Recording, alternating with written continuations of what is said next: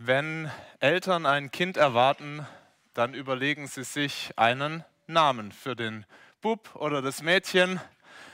Ähm, manche suchen sich dann einen besonders ausgefallenen Namen aus, damit dieses Kind auch auffällt und nicht untergeht in der breiten Masse. Zum Beispiel Schneewittchen oder Tarzan oder Pepsi Carola. Ihr lacht, ich habe das nachgeschaut, alles Namen, die zugelassen wurden von Standesämtern in Deutschland.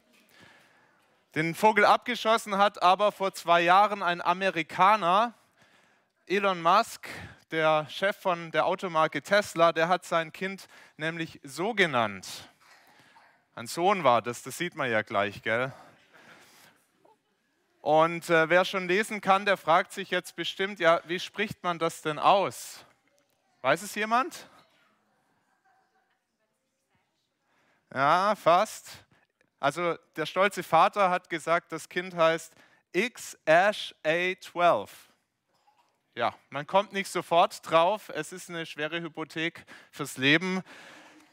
Eure Namen sind sicher nicht ganz so ausgefallen wie dieser Name, aber ich bin mir ganz sicher, liebe Kinder, eure Eltern haben sich einiges überlegt, als sie eure Namen ausgesucht haben. Sie haben sich überlegt, welcher Name klingt schön, welcher Name passt zum Nachnamen. Viele haben auch die Bedeutung nachgeschlagen. Was bedeutet eigentlich dieser Name? Ich habe mit der Ruth schon manchmal schöne Namen gefunden und dann haben wir mal nachgeschaut, was heißt es eigentlich? Furchtbar, so kann man sein Kind nicht nennen. Und die Bedeutung ist ganz schlimm. Das gibt es auch. Manche Eltern streiten sogar darum, was ist der beste Name. Ich möchte mal die Kinder fragen, wisst ihr, was euer Name bedeutet? Würde einfach mal ein paar fragen. Wenn ihr es wisst, weiß es jemand? Ihr dürft aufstrecken, dann komme ich zu euch. Ganz da hinten. Super. Geht das? Wie heißt du und was heißt das? Ich heiße Paula und Paula bedeutet die Kleine. Die Kleine, schön. Weiß noch jemand, was sein Name bedeutet? Mensch, ihr müsst nachher mal alle zu Hause eure Eltern fragen. Dann sage ich euch noch meinen Namen. Ich heiße Matthias und das heißt Geschenk Gottes.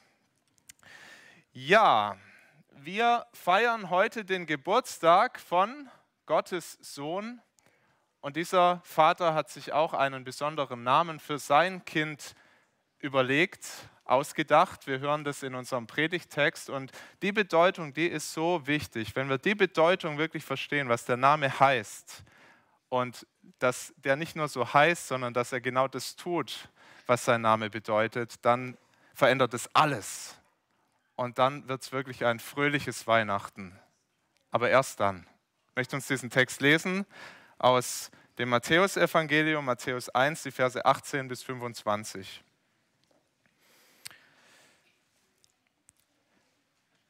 Die Geburt Jesu Christi geschah aber so. Als Maria, seine Mutter, dem Josef vertraut war, fand es sich, ehe er sie heimholte, dass sie schwanger war von dem Heiligen Geist.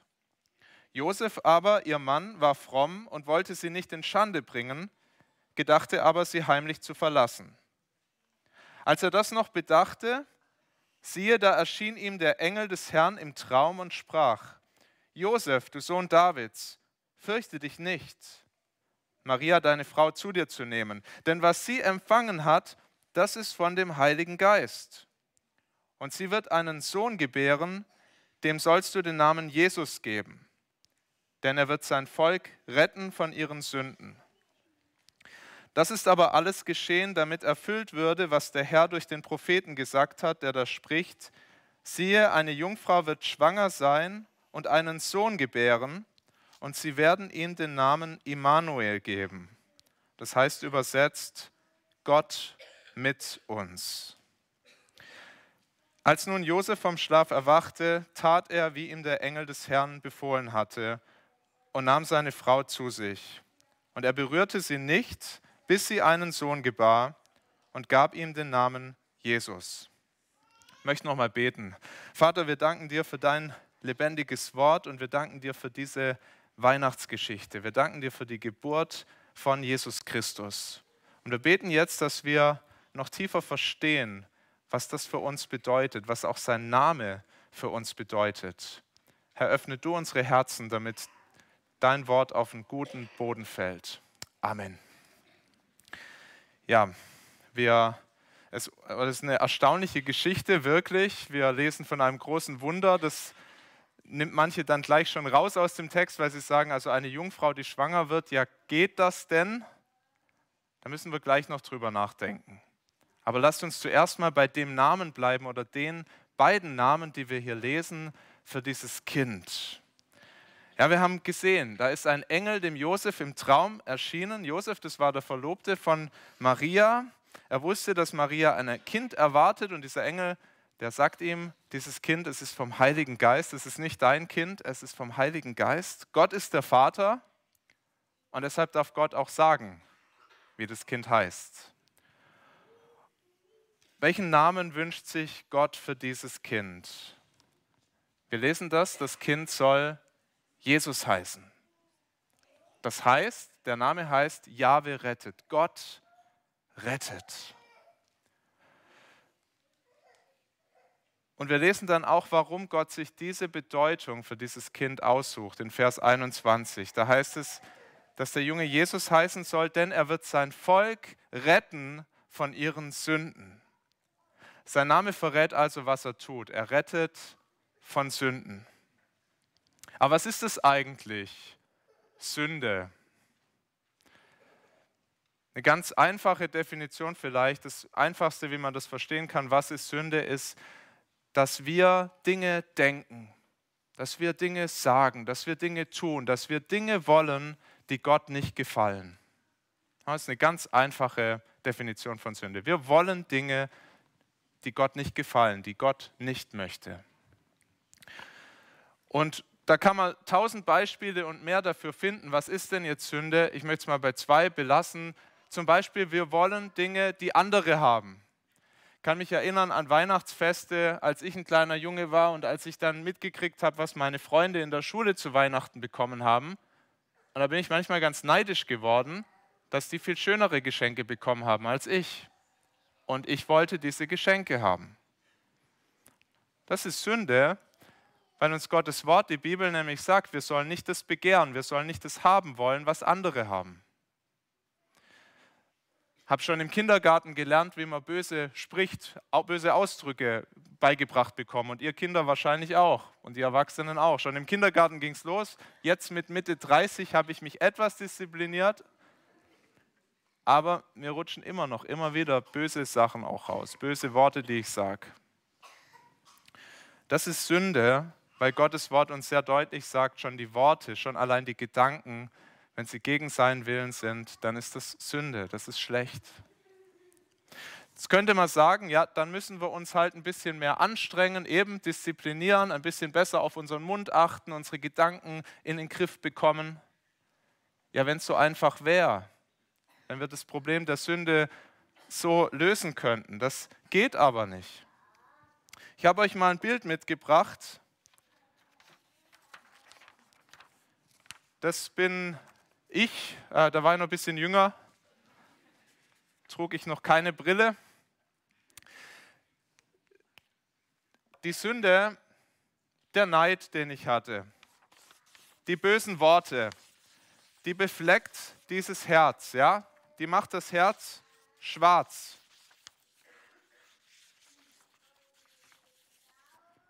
das ist in uns drin und aus diesem Herz, das befleckt ist von der Sünde, kommen dann diese Dinge raus, wie Neid, wie böse Worte und alles mögliche andere.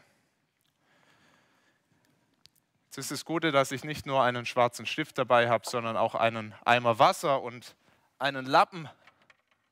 Vielleicht kann mir mal kurz ein Kind helfen und dieses Herz wieder sauber machen. Mag jemand zu mir kommen Nina, du darfst gerne mal nach vorne kommen und mir helfen. Und dann machen wir das Herz hier wieder sauber. Oh, Entschuldigung, du darfst. soll doch nicht in Streit aussagen. Du kannst es gern den Lappen ein bisschen nass machen. Ja, jetzt äh, gut ausfringen, dass es nicht zu sehr tropft. Einmal ausfringen, genau. Und jetzt machen wir mal das Herz hier wieder sauber. Ja, machst du einfach mal sauber, gell? Na, das, da muss sie vielleicht ein bisschen mehr anstrengen. Na, es klappt nicht. Es klappt einfach. Danke dir. Möchtest du es mal probieren? Vielleicht klappt es bei dir besser. Guck mal, versuch's mal. Aber streng dich richtig an. Ah, die strengt sich sehr an. Super. Na? Das hat aber auch gar nichts bewirkt. Ist nur ein Bild. Aber genauso ist das, wenn wir uns anstrengen und wenn wir versuchen, unsere Sünde in den Griff zu kriegen. Wir Eltern sagen noch manchmal unseren Kindern, sei lieb, sei brav. Und das geht dann an der Oberfläche, geht es dann, aber das Problem im Herzen, das kann das nicht lösen. Da brauchen wir was anderes, da brauchen wir was Besseres. Jemand, der uns wirklich reinmachen kann im Herzen. Und das ist das Fröhliche und das ist das Schöne an dieser Weihnachtsbotschaft und an diesem Namen Jesu, der kommt, um sein Volk zu retten von ihren Sünden. Ja, dass Jesus nämlich kommt und dass der das macht, was wir Menschen nicht hinkriegen, dass er das Herz sauber macht, dass er uns von dieser Sünde reinigt, die in uns ist. Hat noch einen Namen. Wir lesen das hier in diesem Text, einen zweiten Namen, den er bekommt Immanuel. Gott mit uns heißt dieser Name. Und das weist uns hin auf einen anderen Aspekt der Sünde. Wir sind nicht nur verunreinigt in unserem Herzen, sondern wir sind auch von Natur aus getrennt von Gott. Wir können nicht mit Gott zusammen sein. Es gab eine Zeit, da war das anders. Die Bibel berichtet uns davon. Ganz am Anfang im Paradies, die ersten Menschen, die waren mit Gott zusammen. Gott ist sogar mit ihnen im Garten Eden, im Paradies, spazieren gegangen. Gott war mit ihnen. Aber als sie dann angefangen haben, Gottes Willen zu misstrauen, als sie gedacht haben, sein Wille ist gar nicht gut, wir wollen unseren eigenen Willen durchsetzen, da ist das passiert, was wir vorhin in einem Lied besungen haben. Sie sind rausgeworfen worden aus dem Paradies von Gott und er hat einen Engel davor gestellt, einen Cherub. Davon haben wir gesungen, ein Cherub, der vor diesem Paradies stand und die Menschen konnten nicht mehr reinkommen, die konnten nicht mehr mit Gott zusammen sein.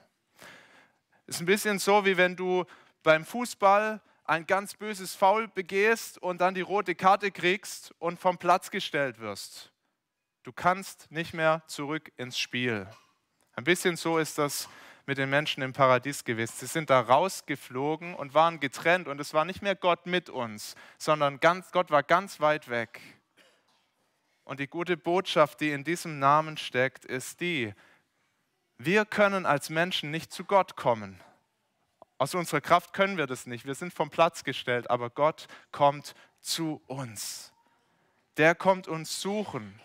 Der verbindet sich mit uns. Der hat uns so lieb, wir tun ihm leid. Der hat Mitleid mit unserer Situation, dass wir in unserer Sünde sind. Und er sagt, ich schicke euch meinen geliebten Sohn. Der kümmert sich um euer größtes Problem, dass ihr nämlich getrennt seid von mir, von dem Gott, der euch alle gemacht hat, der euch der alle gut ausgedacht hat. Ich habe euch lieb, ich schicke euch meinen Sohn, den Immanuel, Gott mit uns. Jetzt kann man sich natürlich fragen, ist das nicht einfach ein schöner Traum gewesen? Haben wir alle schon mal geträumt und haben auch schon mal verrückte Sachen geträumt? Dem Josef begegnet ja hier dieser Engel im Traum und sagt ihm das. Diese Namen, halten die überhaupt das, was sie versprechen? Ich meine, habe so gedacht, in Südamerika, da gibt es ganz viele Jungs, die den Namen Jesus haben. Jesus. Dann nennen ganz viele ihr Kind so, aber das sind alles keine Retter von Sünden. Immanuel kenne ich sogar selber ein paar. Aber ich lehne mich mal aus dem Fenster. Das sind alles, das sind alles nicht Götter, nicht Gott mit uns. Also woher wissen wir, dass diese Namen überhaupt das halten, was sie hier versprechen? Ich habe so nachgedacht, es gibt mindestens vier Gründe, warum seine Namen das halten, was sie versprechen. Vier Gründe, warum diese Namen, Jesus und Immanuel, halten, was sie versprechen. Zwei Gründe finden wir direkt im Text. Der erste ist dieses Wunder, durch das dieser Mensch, der Jesus ja ist, ein Mensch, in diese Welt kommt. So ist kein anderes Kind in diese Welt gekommen. Der Engel sagt dem Josef, das ist ein Kind, was kein Mann gezeugt hat, sondern das ist ein Kind, das der Heilige Geist gezeugt hat. Josef war drauf und dran, die Maria zu verlassen, weil er fest davon ausgegangen ist, dass dieses Kind von einem anderen Mann ist. Und jetzt hört er, nein, es ist anders, Josef, als du gedacht hast. Das ist wirklich nicht von einem anderen Mann, sondern es ist ein Kind direkt von Gott. Lukas berichtet in seinem Evangelium, dass die Maria das überhaupt nicht glauben konnte. Ja, der Engel kommt auch zu Maria und sagt ihr, du wirst ein Kind bekommen. Und Maria fällt aus allen Wolken. Und ich sage, wie soll denn das gehen? Ich, doch noch, ich, ich war doch noch nie mit einem Mann zusammen. Ich habe noch mit keinem Mann geschlafen. Wie soll denn das gehen? Randbemerkung, nur in Klammern. Die wussten damals auch schon, wie Kinder gezeugt werden, wie Kinder entstehen. Und die Maria wusste, also ich kann, nach menschlichem Ermessen, kann ich nicht schwanger sein. Aber der Engel sagt, du kriegst ein Kind. Es ist ein Wunder. Gott zeigt dadurch seine Macht. Er zeigt, dass das, was Menschen unmöglich ist, bei ihm möglich ist. Und deshalb können wir ihm vertrauen, dass er auch wirklich von Sünde retten kann. Das Zweite, auch hier im Text, das wurde lange, lange bevor Jesus auf die Welt kam, angekündigt durch Propheten. Durch verschiedene Propheten wurde vorausgesagt, dass dieses Wunder passieren würde, ganz besonders eindrücklich beim Propheten Jesaja. Auf eine Verheißung nimmt der Text hier Bezug. Der Engel, der zitiert ja hier, oder Matthäus zitiert, Entschuldigung, zitiert aus dem Jesaja 7. Siehe, eine Jungfrau wird schwanger sein und einen Sohn gebären und sie werden ihm den Namen Immanuel geben. Das heißt übersetzt Gott mit uns. Jesaja hat es geschrieben, 700 Jahre bevor Jesus kam. Und er hat noch mehr gesagt über diesen Retter, der kommt. Es ist atemberaubend, wie die Propheten bis in die Details vorausgesagt haben, was passieren würde. Und es darf uns wirklich ermutigen, dass diese Botschaft wahr ist. Ein dritter Grund, warum wir glauben können und auch glauben sollten, dass Jesus hält, was er verspricht, ist das, was er selber gesagt hat, als er dann groß wurde. Aus dem Baby in der Krippe ist ein Mann geworden, der einen öffentlichen Dienst angefangen hat und der angefangen hat zu predigen, ähm, der den Menschen gesagt hat, ich kann Sünden vergeben, der zu Menschen hingegangen ist und ihnen Sünde vergeben hat im Namen, des, im Namen Gottes. Jesus hat auch immer wieder von sich selber gesagt, wozu er gekommen ist. Er hat gesagt, dass das genau seine Mission ist, sein Leben zu geben für Sünder, um Sünder zu retten, um sie zu befreien, um sie wieder in die Beziehung zum Vater zu bringen. Jesus hat so oft vom Vater gesprochen, von seinem Vater im Himmel. Er hat so oft gesagt, er ist es, der mich gesandt hat in diese Welt. Manche sehen Jesus nur als einen guten Menschen, als ein gutes Vorbild, das man nachahmen kann. Aber wenn wir überlegen, was Jesus alles gesagt hat über sich, über seine Beziehung zu Gott, darüber, wer er ist, dann geht das nicht auf. Das geht überhaupt nicht auf, dass er nur ein gutes Vorbild ist. Weil, also entweder wäre er komplett verrückt gewesen, wer sowas sagt, mein Vater ist Gott, er hat mich zu euch gesandt, das ist verrückt wenn es nicht wahr ist. Oder er wäre ein Lügner gewesen. Das ist eigentlich noch schlimmer. Der einfach so tut, als wäre er Gottes Sohn und der den Menschen Lügengeschichten erzählt. Überhaupt nicht so, wie wir Jesus in den Evangelien kennenlernen, als den perfekten, guten Menschen. Das geht nicht auf. Aber wenn wir das glauben, was er sagt, dann darf uns das stärken. Und wir sehen auch, dass das, was er getan hat, zu dem passt, was er gesagt hat. Ja? Er hat so gelebt, wie wir das durch unsere Sünde gar nicht können. Er hat wirklich die Dinge getan, die Gott gefallen. Er hat die Dinge gewollt, die Gott gefallen, selbst wenn es ihm Nachteile und Schwierigkeiten gebracht hat. Und er hat sein Leben hingegeben, obwohl er nicht hätte sterben müssen, weil er absolut gut war, hat er sein Leben gegeben. Er hat sich an ein Kreuz schlagen lassen. Er hat sein Leben gegeben, so wie er es gesagt hat. Und er hat gesagt, warum er das tut. Er hat gesagt, ich werde mein Leben geben als Lösegeld für viele, um sie zu erlösen von ihrer Schuld, von ihrer Sünde. Es ist ganz wichtig, dass wir uns das bewusst machen. Diese Geburt von Jesus am heiligen Abend, an die wir heute denken, die allein, die rettet keinen einzigen Menschen, niemand von uns. Aber weil Jesus als Retter in diese Welt gekommen ist, als Immanuel, als Gott mit uns, und weil er sein Leben gegeben hat am Kreuz, deshalb können wir wirklich mit Gott versöhnt werden. Deshalb können wir zu ihm kommen. Deshalb können wir mit Gott leben. Was hat Josef mit diesen Informationen gemacht, die er da im Traum bekommen hat? Er hat Gott vertraut. Wie tief er das alles schon verstanden hat, das wissen wir natürlich nicht, aber wir sehen, dass, Maria, dass er Maria nicht verlassen hat, er ist bei ihr geblieben. Und auch als das Kind dann zur Welt gekommen ist, in diesem Stall in Bethlehem, da haben sie ihm genau den Namen gegeben, den Gott gesagt hat. Sie haben ihn Jesus genannt. Gott rettet. Er hat anerkannt, der Papa von diesem Kind bin nicht ich. Eigentlich durfte der Papa immer den Namen geben, aber er hat erkannt, der bin nicht ich, das ist Gott. Und Josef hat sich das manches kosten lassen, weil stellt euch mal vor, in dieser Zeit, in dieser Kultur, in diesen Umständen, das war so peinlich eigentlich, ein uneheliches Kind zu haben. Und was glaubt ihr, wie viele Menschen in dieser Kultur ihnen geglaubt haben, dass dieses Kind vom Heiligen Geist ist? Nicht besonders viele. Da haben viele drüber gelacht, so wie heute viele drüber lachen. Aber Josef ist diesen Weg treu gegangen, weil er wusste, das ist Gottes Plan. Und er hat Gott mehr vertraut und, und es anerkannt und nicht auf die Menschen geschaut. Das bringt uns zum letzten Punkt. Wer ist Jesus für dich? Was ist deine Antwort auf die Weihnachtsbotschaft? Glaubst du, dass Jesus wirklich dein größtes Problem lösen kann? Glaubst du, dass dein größtes Problem die Sünde ist in deinem Herzen? Jesus ist zu uns gekommen, um dieses Problem zu lösen. Er ist der mächtige Retter. Er ist der Einzige, der uns retten kann. Und die Frage ist, vertraust du ihm?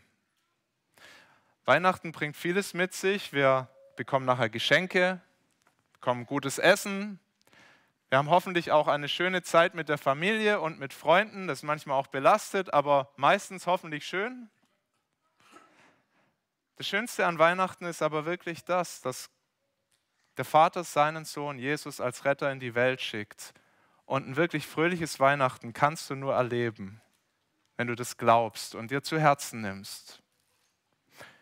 Johannes, der Evangelist, sagt das, so sehr hat Gott die Welt geliebt, dass es seinen eingeborenen Sohn gab, damit alle, die an ihn glauben, nicht verloren werden, sondern das ewige Leben haben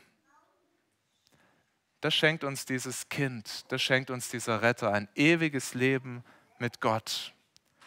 Vertrau ihm und lass ihn wirklich deine größte Freude an Weihnachten sein und an jedem anderen Tag.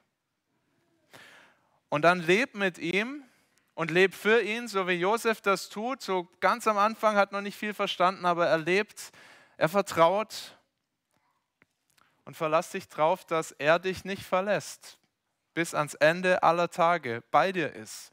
Matthäus endet sein Evangelium nach 28 Kapiteln. Am Ende sagt er, Jesus fährt auf in den Himmel und Jesus sagt zu seinen Jüngern, siehe, ich bin bei euch alle Tage bis ans Ende der Welt. Ja, das, darauf dürfen wir uns verlassen. Jesus ist mit uns, wenn wir an ihn glauben, wenn wir mit ihm leben. Er ist bei uns. Er ist da, wenn sich auch andere über uns lustig machen, weil wir an ihn glauben.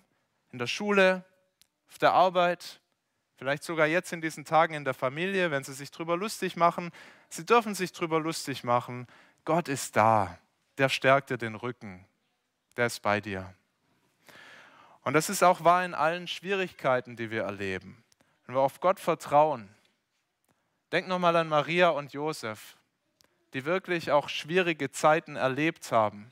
Allein die Weihnachtsgeschichte. Schwangere Frau, die keinen Ort findet, keinen guten Ort, wo man ein Kind zur Welt bringen kann. In diesem Stall, auf der Reise. Gott verschont sie nicht davon. Gott mutet ihr das zu. Gott mutet dieser Familie viele Schwierigkeiten zu. Gleich schon am Anfang Verfolgung für dieses Jesuskind. Sie müssen fliehen. Alles da, aber in allem ist Gott bei ihnen, mit ihnen, sorgt für sie. Was für ein Gott, der uns so liebt, dass er zu uns gekommen ist um uns zu retten und uns nie verlässt. Ich möchte beten.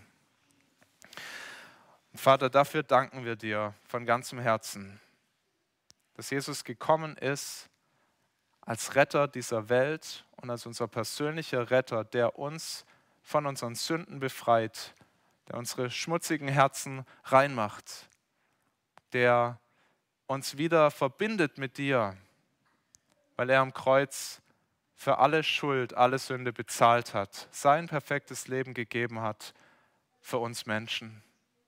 Wir wollen beten, dass an diesem Weihnachtsfest die Freude darüber alles andere überstrahlt, Herr, dass wir fröhlich sind an dem, was du für uns getan hast, an diesem ersten heiligen Abend.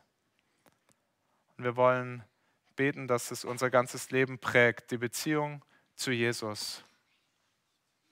Und so danken wir dir für dieses Fest. Segne du uns und wir bitten, dass wir deine Nähe spürbar erfahren. Amen.